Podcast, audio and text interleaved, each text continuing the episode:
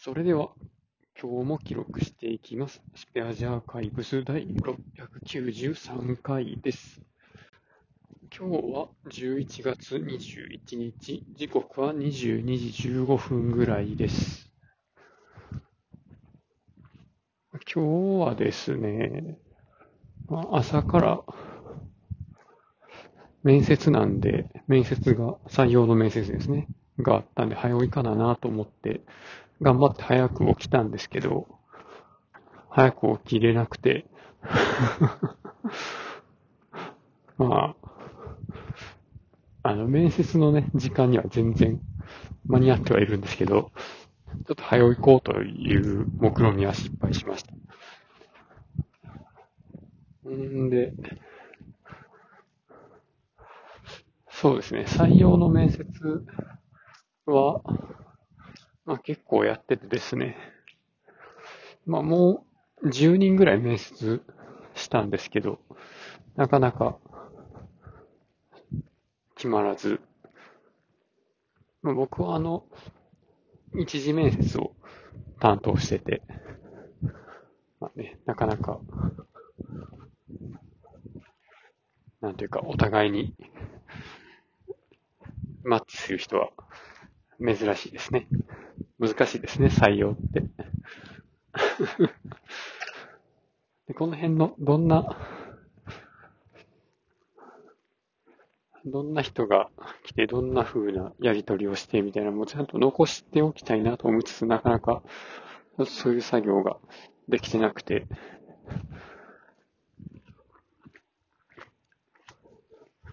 自分の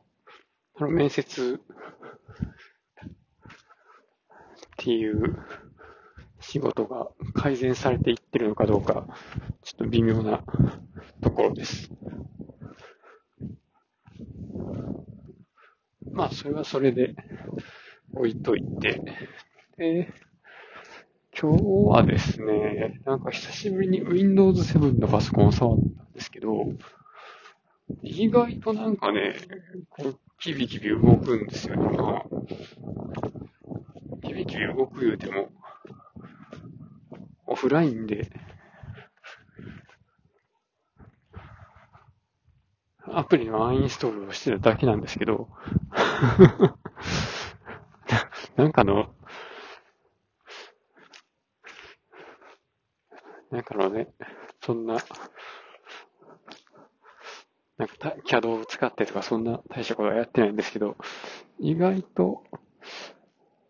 なんか電源つけてからデスクトップが表示されるまでの時間とかも、なんか Windows 10とかよりも、早いことはないけど、別にめっちゃ遅いってわけでもないなと思って、結構感心しました。もうね、メモリ4ギガしかなくて32ビット、まあ、32ビットだったら4ギガまでしか積んでも意味ないんですけど、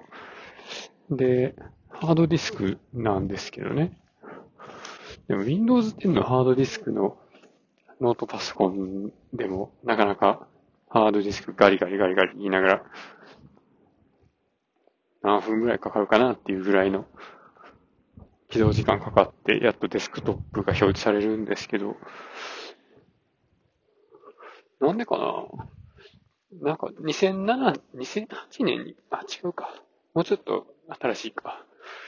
2012年とかやったかなに買ったノートパソコンやったのかな？その Windows 7は。ちょっと忘れましたけど、まあ意外と、なんかちゃんと動きよるなと思いました。まあそれを使って何するんかって言われても別に僕は何も使わなくて、あの分析用の機械とかで、その機械を買うと一緒にそれのデータ取ったりとか制御する用のコンピューターも一緒に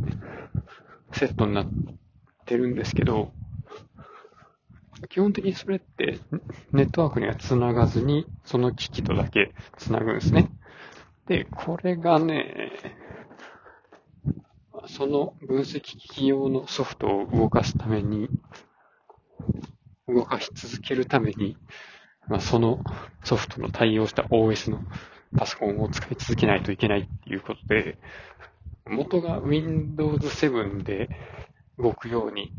作ってたソフトを使うには、それはまあ、パソコンが壊れたとしてもまた新しい Windows 7が必要になってくるんですね。っていうことで、今は、まあその、ちゃんと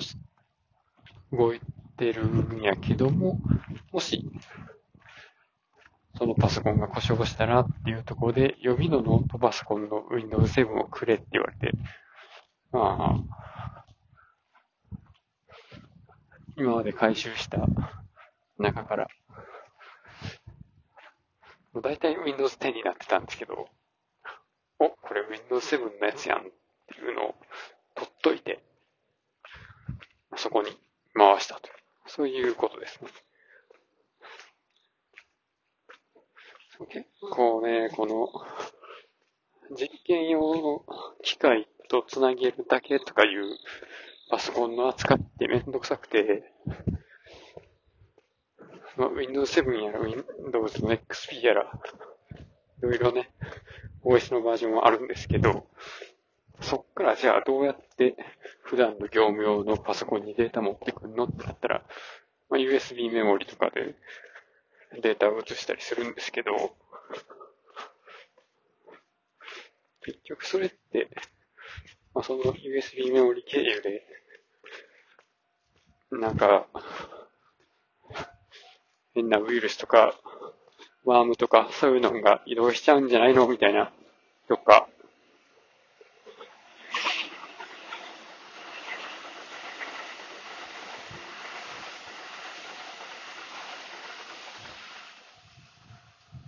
その USB メモリを OK 出すために、実験用データ以外にも、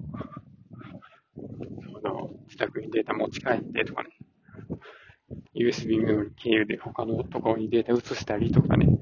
そういうのができちゃったりするんですよね。でこのね、そしたら USB メモリの管理っていうのがまためんどくさくて、まあ、ちょっとね、これは、まだまだうちの会社では課題なんですが、そう、今後はね、完全にその、USB メモリやら、外付けのハードディスクやらは、接続できないようにしたいんですけど、やっぱなんか、せざるを得ないところがあるんですよね。この社外のネットワークにつながってないコンピューターからデータを取るとかね。そういうのをやるときは、どう、どうしてもこれ USB メモリじゃないと無理やろっていうのがあって、で、まあ、なくされへんわな、みたいなところでやってるんですけど、どうしたらいいんかな？一旦、この、検疫用のコンピューターに USB メモリさして、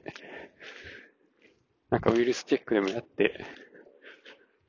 その後業務用のコンピューターにつなぐっていうのをやったら、それは、外からの変なプログラムの持ち込みっていうのは防げるっていうのはあると思います。で、じゃあその USB メモリそのものを業務外の社外の、まあ、例えば家の仕様のコンピューターにつなげるとか、そういうのってどうやって塞げたらいいのっていうのがね、ちょっとわからんのですよね。